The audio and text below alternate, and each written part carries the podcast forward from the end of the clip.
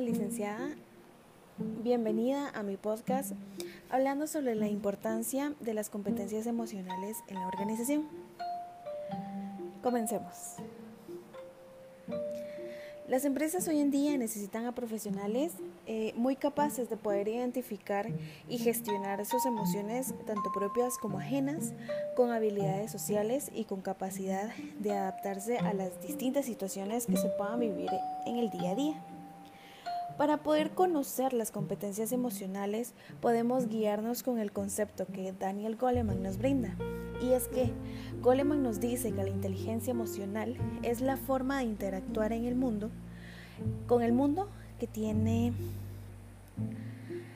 en cuenta los sentimientos y engloba habilidades tanto como el control de los impulsos, la autoconciencia, la motivación, el entusiasmo, la perseverancia, la empatía y la agilidad mental.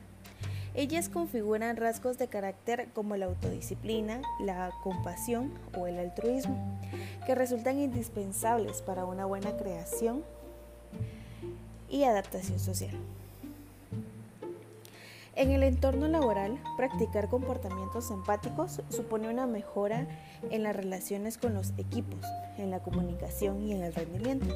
Entender a los demás y ser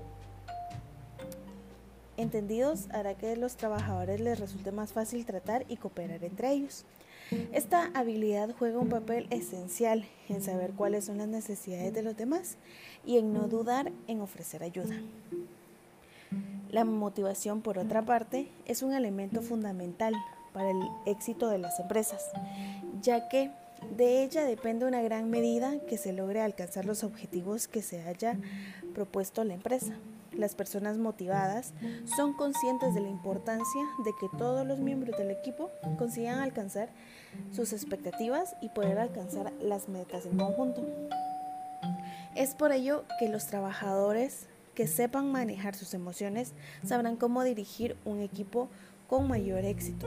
No solo serán más aptos para llevar a cabo las habilidades de persuasión y motivación, sino que también entenderán mejor a los miembros de su equipo. Sabrán cómo relacionarse con ellos y cómo ayudarlos en sus complicaciones. Así pues, para poder lograr que una empresa sea exitosa es necesario poder tomar en cuenta las habilidades que puedan tener los líderes y los jefes para manejar situaciones que puedan ocurrir en los diferentes ambientes laborales y para poder lograr equipos de trabajo unidos que puedan llevar a todas las empresas a lugares de éxito. Muchas gracias por su atención.